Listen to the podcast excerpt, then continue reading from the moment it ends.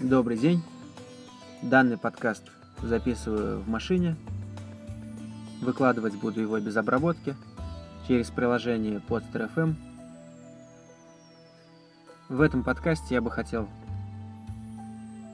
коротко рассказать, как в моей компании создают скрипты, включающие в себя анкетирование. Сразу говорю, не все идеи, которые здесь прозвучат, мои. Хотя в целом концепцию для себя я выводил сам. Итак, в предыдущих подкастах я рассказывал, что в скрипт разговора хорошо бы было вкладывать анкетирование для создания автоматического комментария. Если кто-то не слышал, рекомендую прослушать предыдущий подкаст. Как мы это делаем? В скрипт необходимо вложить квалифицирующие вопросы. Первое – это тип клиента.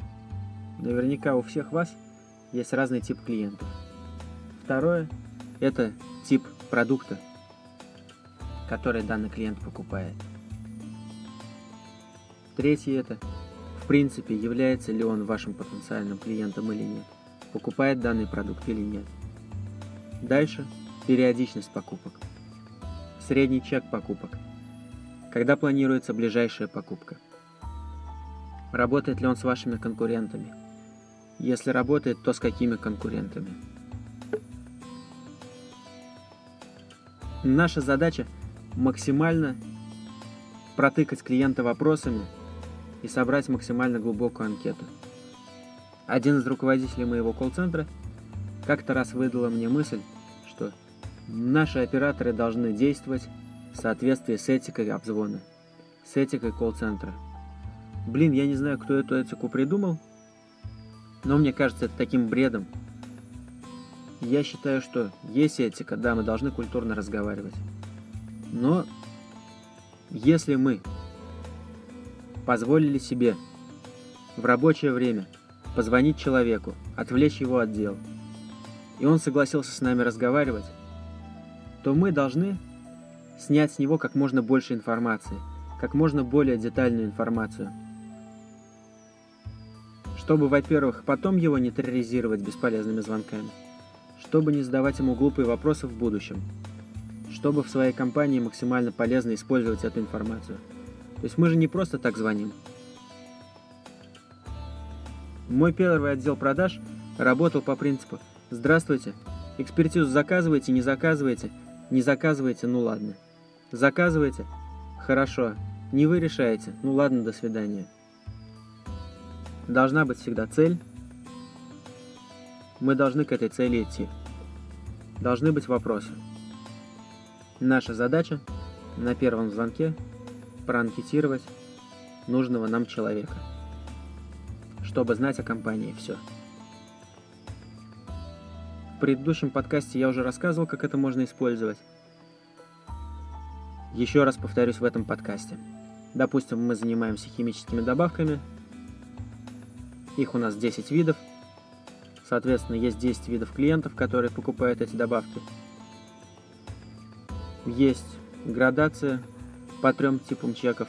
До 100 тысяч, до миллиона, до 3 миллионов.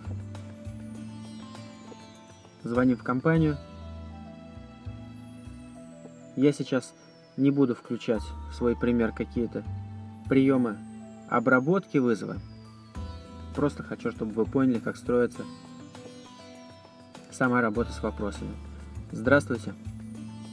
Вы покупаете химдобавки? Да, покупаете.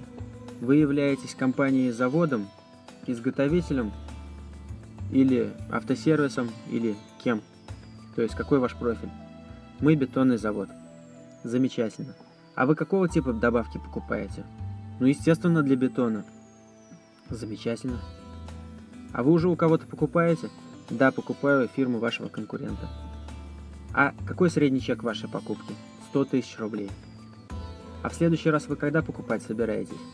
На этой неделе. А что нам нужно сделать, чтобы вы с нами поработали? Что для вас в приоритете? Цена, срок поставки. Замечательно, всего доброго. Поставили нужные галочки. Теперь вечером начальство сидит, выгружает отчет, открывает его в Excel и включаем сортировку, скажем. Выбираем те компании, которые покупают добавки для бетона. На этой неделе на сумму до 100 тысяч рублей вылезает список компаний. Использовать можем эти данные в планировании продаж,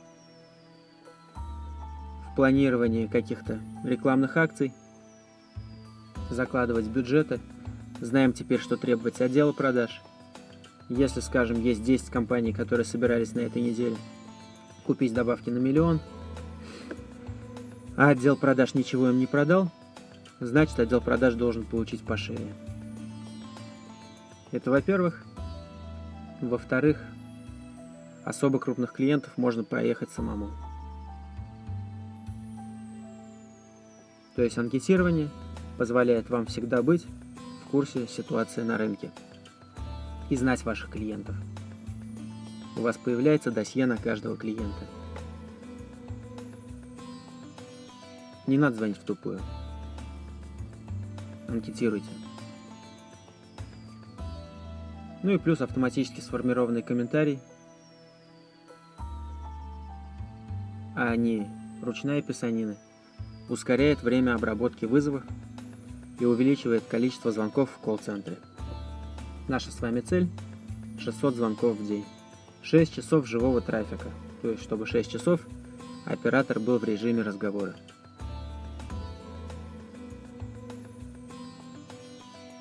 На этом у меня, пожалуй, все. С вами был Яхин Рустем. Всего доброго, до новых встреч.